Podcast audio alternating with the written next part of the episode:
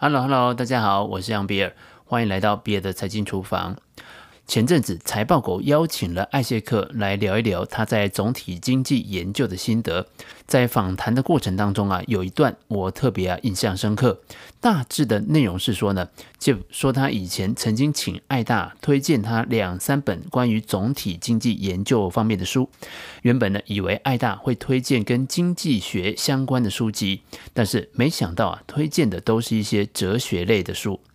艾大后来也提到，现在的投资市场越来越关注投资心理学，或者是关注消费者的行为。以今年三月的经济数据来看呢，所有的数据都很糟。因此，我们要如何能够得出乐观的结论呢？如何提前去预判消费者的行为？是不是有一些蛛丝马迹？可以来判断消费者的信心会回来，或者是消费者有没有能力去消费呢？透过了解心理学跟社会学的知识，把它整合起来，可以反映在总体消费心理的研判上。艾大就是预判，由于联邦政府对家庭支出的挹注高达三兆美元，以及联准会对金融市场的无限 QE，消费者的信心并没有受到很大的影响。那这段访谈的内容啊，让我联想到信息论当中我学习到的一个概念：信息的正交性，正确的正，交易的交。好，今天呢、我还是从我学习吴军老师的课《信息论四十讲》当中所讨论过的信息的正交性，来跟大家分享我的学习心得。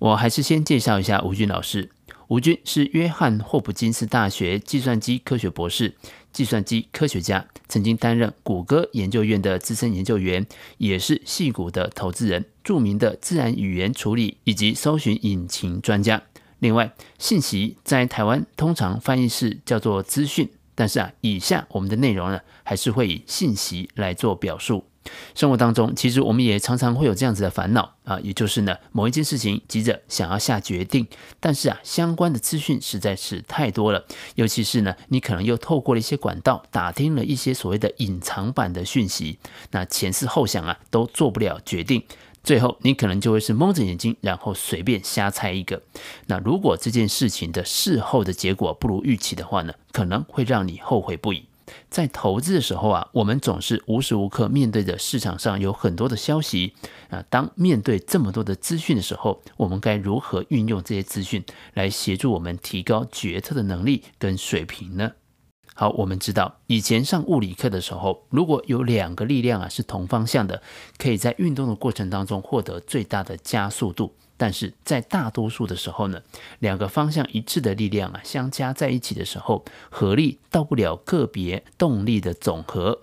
在使用信息的时候也是一样哈。如果我们利用了多个信息源的信息，大部分的效果达不到每一种信息个别产生效果的总和。如果要能够最好的利用信息来消除不确定性的时候，所采用的信息最好不要是同一个面向的，也就是当信息是正交的啊，或者是说是垂直的时候，它的效果是最好的。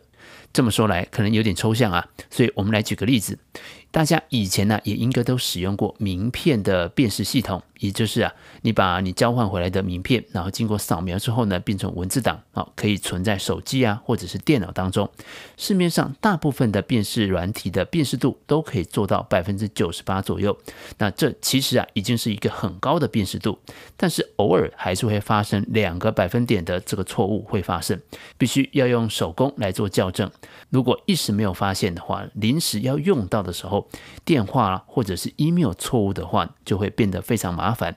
过去大家想到要改进的方式呢，就是尽可能的提高图像识别文字的辨识度，或者是减少拍照的角度对识别文字的影响。总之啊，想了很多的方法，但是总是很难避免错误。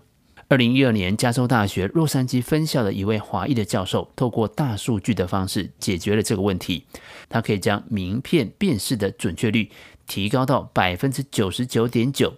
他是怎么做到的呢？说起来其实很简单，它就是在辨识完文字之后啊，将这些资讯跟透过网络所能够搜寻到的各种公开资讯来做一个交叉验证。比如说呢，某个人公司的电话三跟八常常啊会辨识不清楚，只要在确认最终辨识结果之前，先上网去找到这家公司在网络上的资料，来验证一下辨识的结果就可以了。我们透过图像识别所得到的信息，跟在网络上所找到的信息，不仅呢是属于两个不同的维度，而且资讯的来源也不同，加总使用的效果就会特别好。那这个就是利用垂直信息，或者是利用信息的正交性，来达到信息效果最大化的例子。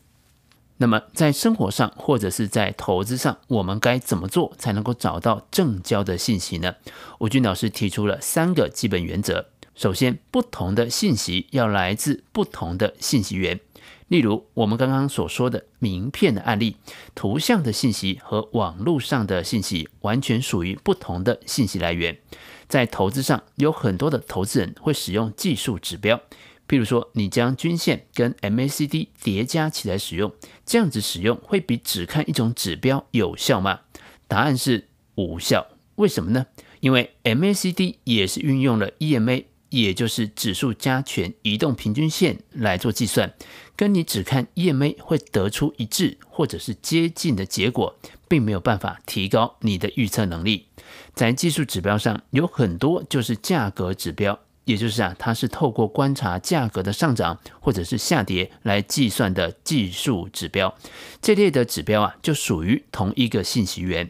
换个角度想，筹码面的指标呢，就属于另外一个信息源。透过观察买超与卖超的金额的变化，或者是观察量能的变化来预测可能的方向，会比堆叠很多价格指标要来得有效。如果你是利用技术指标来写城市交易的人的话呢，你一定要特别留意。